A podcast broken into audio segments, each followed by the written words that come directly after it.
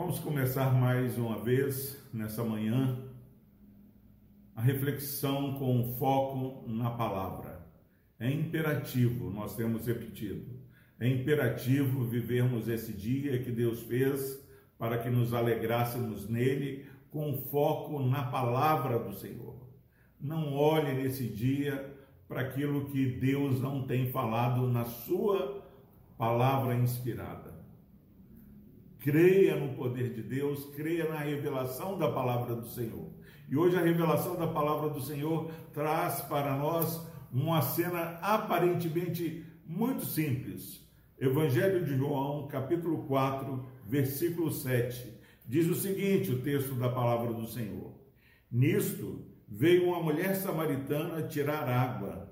Disse-lhe Jesus: Dá-me de beber.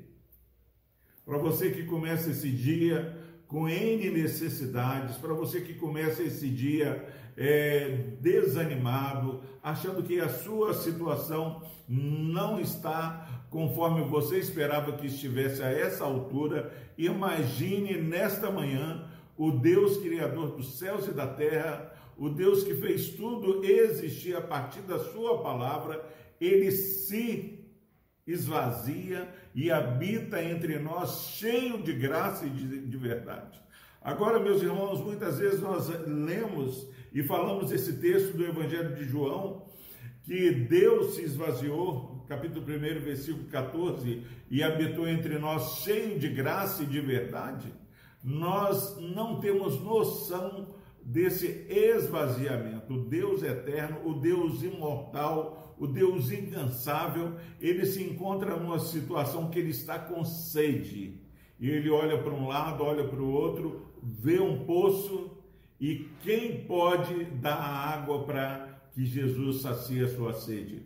Uma mulher que era discriminada, que não era digna de se aproximar do Senhor além da sua etnia, mulher samaritana, ser uma, uma etnia discriminada pelos judeus, nem entre os samaritanos a fama dela não era tão boa, porque ela já estava no quinto relacionamento.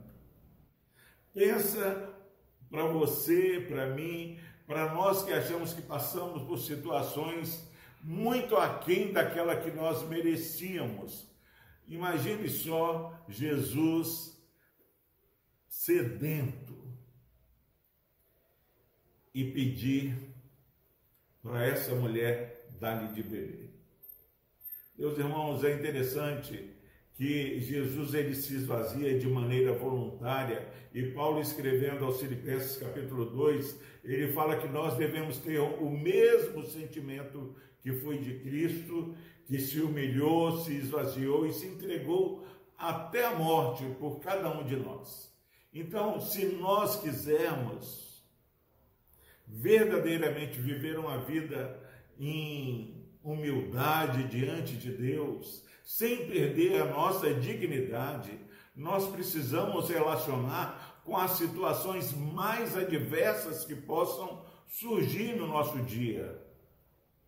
Jesus ele chega para essa mulher e fala: dá-me de beber. E essa mulher chega para Jesus, se você continuar lendo o texto, se como eu sendo mulher, você me pede para beber?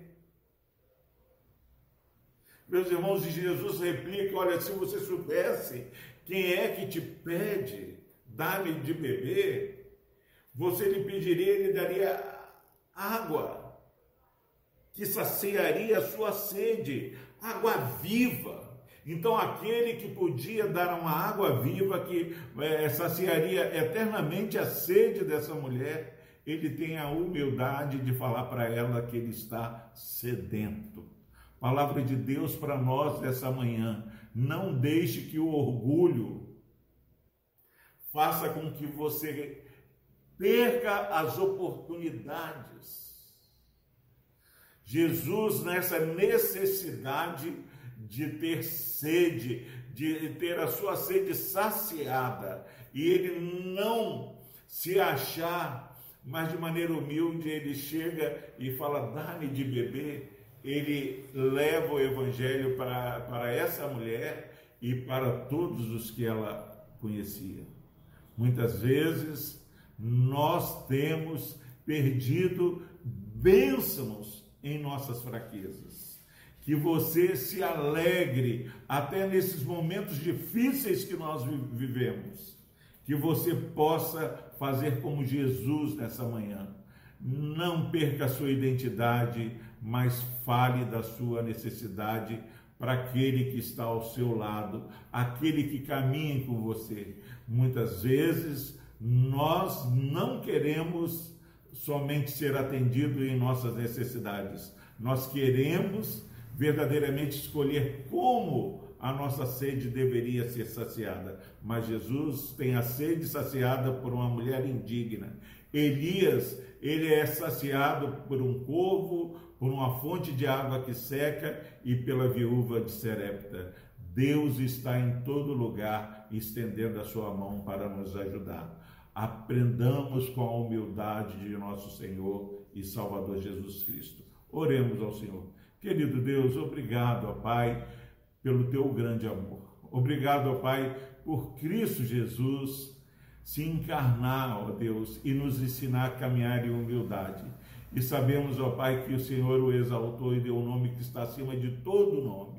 Diz a tua palavra, ó Pai, que aquele que se humilhar diante de ti, o Senhor o exaltará. Mas que o Senhor também, ó Pai, tem nos ensinado que o Senhor resiste ao soberbo e dá graça aos humildes. Que nesta manhã, que nesse dia, aqueles que nos ouvem possam aprender com Jesus a aceitar o socorro de onde o Senhor enviar. Pai, mesmo que seja uma mulher samaritana.